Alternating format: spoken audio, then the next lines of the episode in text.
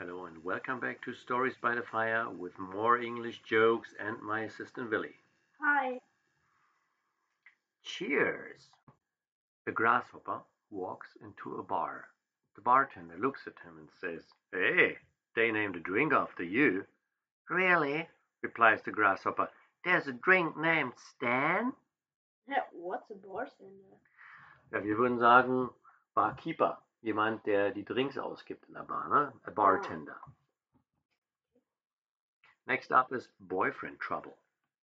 A teenager brings her new boyfriend home to meet her parents. They are appalled by his haircut, his tattoos, his piercings. Later, the girl's mom says, Dear, he doesn't seem to be a very nice boy. Oh, please, Mom, says the daughter. If he wasn't nice, would he be doing 500 hours of community service? Um, two questions. What means appalled? Ja, appalled means entsetzt. Ja, they are appalled. Sie sind entsetzt. And, what else? The second question is what mean community service? Community service is gemeinnützige Arbeit. So somebody ah, who has okay. to do community service, yeah, der hat ganz schön was auf dem Kerbholz. Uh, probably not a very nice boy. Okay? Yes. Kidding around. On a Miami to Chicago flight, there was a lively youngster who nearly drove everyone crazy. He was running up and down the aisle when a flight attendant started serving coffee. He ran smack into her, knocking a cup of coffee out of her hand and onto the floor. As he stood by, watching her clean up the mess, she glanced up at the boy and said, Look, why don't you go and play outside? Um, can you explain me what the words youngster mean? Youngster is just another word for kid or child. Ah, and what's Esel? Esel is pronounced Aisle und meint der Gang. In einem Flugzeug huh, hast du Ah, zwischen den Sitzreihen immer einen Gang. That's the aisle between the rows, between the seats. And my last question, what's a flight attendant? A flight attendant is what we call a stewardess. Okay. One more? Yes, Yeah. yes. Hunting camp. Two hunters are out in the woods when one of them collapses. He's not breathing and his eyes are glazed. The other guy whips out his cell phone and calls 911.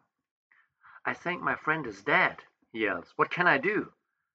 The operator says, Calm down. First, let's make sure he's dead. There's a silence, then a shot. Back on the phone, the guy says, Okay, what now? Um, one question, what means glazed? Glazed means glasig glänzend. And when the eyes are glazed, then sind sie glänzend, glasige Augen haben. Ja? Gerade wenn man erkältet ist oder so, dann, oder was getrunken hat als Erwachsener, ja? dann sind die Augen manchmal glänzend, glazed eyes. Show and tell. Nothing looks good on me anymore, wailed a customer modeling an outfit in front of the department store's mirror. Nonsense, ma'am, says the sales clerk. That dress says it all. That's the problem, the woman replied. I need a dress that keeps its mouth shut. Um, three quest- questions. Um, the first one is what means wail? To wail ist klagen. Ja? Wailing wall ist zum Beispiel die Klagemauer in Israel. Ja? To wail ist klagen. What, what are the questions do you have? Um, the second one is what means non nonsense. Nonsense is two words together. It's no and sense. Es macht keinen Sinn. Also Quatsch. Nonsense means Quatsch. Uh, and what's me what means soothe? To soothe ist einfach jemanden besänftigen oder beschwichtigen. Okay? Yeah. Yeah.